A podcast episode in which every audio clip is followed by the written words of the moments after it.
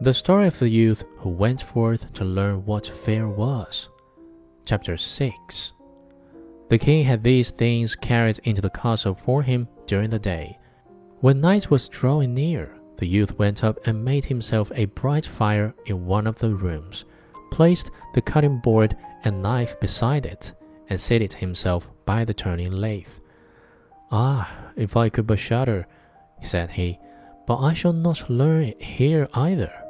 Towards midnight he was about to poke his fire, and as he was blowing it, something cried suddenly from one corner, "Oh, Mill, how cold we are!" "You simpletons!" cried he, "what are you crying about? If you are cold, come and take a seat by the fire and warm yourselves."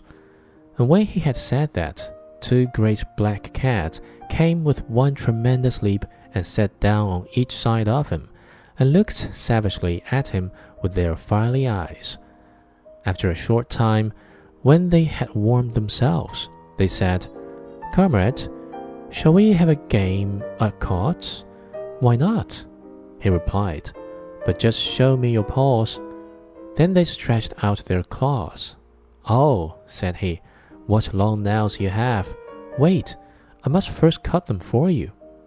Thereupon he seized them by the throats, put them on the cutting board, and screwed their feet fast.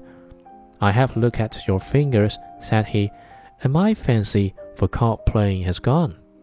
And he struck them dead and threw them out into the water. But when he had made away with these two, and was about to sit down again by his fire, out from every hole and corner came black cats and black dogs with red hot chains, and more and more of them came until he could no longer stir. And they yelled horribly, and got on his fire, pulled it to pieces, and tried to put it out.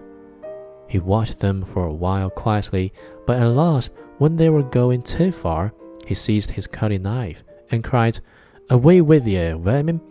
and began to cut them down. Part of them ran away, the others he killed, and threw out into the fish pond. When he came back he fanned the embers of his fire again and warmed himself, and as he thus sat his eyes would keep open no longer, and he felt a desire to sleep. Then he looked round and saw a great bed in a corner.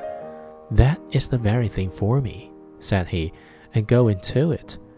When he was just going to shut his eyes, however, the bed began to move of its own accord, and went over the whole of the castle.